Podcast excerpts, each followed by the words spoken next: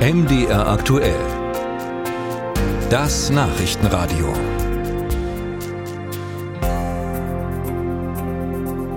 Helikopter sind ja immer irgendwie ein Hingucker und erst recht Rettungshubschrauber. Politiker lieben Termine mit diesen Luftfahrzeugen in aller Regel gilt auch für Bundesgesundheitsminister Karl Lauterbach. Der hat gestern in Berlin die Kulisse der ADAC Luftrettung genutzt, um bildgewaltig seine Pläne zur Reform des Rettungsdienstes vorzustellen. Denn der ist in Deutschland mittlerweile selbst zum Rettungsfall geworden. Was Betroffene zu Lauterbachs Plänen sagen, Uta Georgi. In der Dübener Heide arbeitet der 51-jährige Mike Schulze seit 27 Jahren als Rettungssanitäter, zuständig für den südlichen Teil im Landkreis Wittenberg. Viel hat er beruflich in dieser Zeit erlebt, genauso wie zahlreiche Reformversuche. Dass jetzt die Kompetenzen anders verteilt werden sollen, begrüßt Schulze.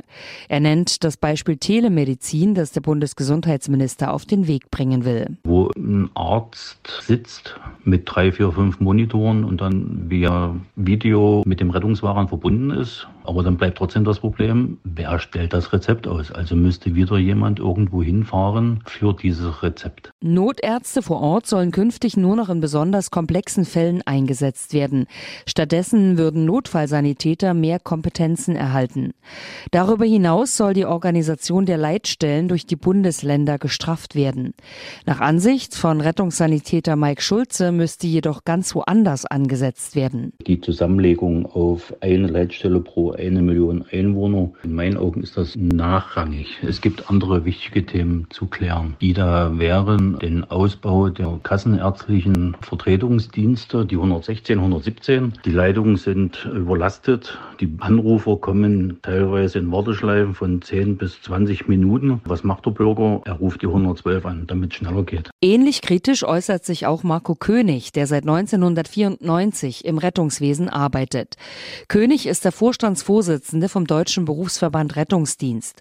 Aus Sicht des Verbandes müssten für eine gelingende Reform Bund und Länder besser zusammenarbeiten. Jedes Bundesland hat sein eigenes Rettungsdienstgesetz, legt den Rettungsdienst unterschiedlich aus, stellt ihn unterschiedlich auf. Wir haben da den puren Föderalismus und insofern darf man nicht nur sagen, Berlin soll es regeln, sondern wir müssen auch an die Länder appellieren, dass sie das umsetzen. MDR aktuell hätte gern von den zuständigen Ministerien in Sachsen, Sachsen-Anhalt und Thüringen gewusst, wie sie die Reformpläne bewerten.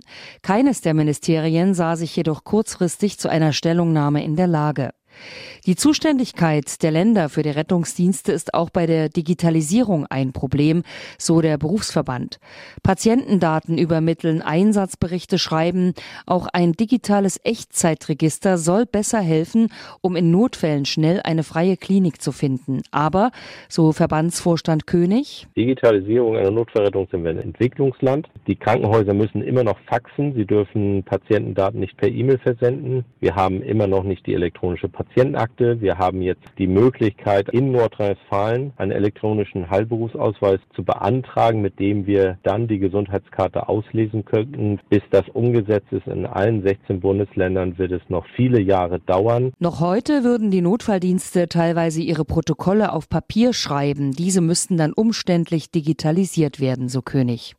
Die Reformvorschläge fließen jetzt in einen Regierungsentwurf ein. Der soll parallel zur geplanten Klinikreform auf den Weg gebracht werden.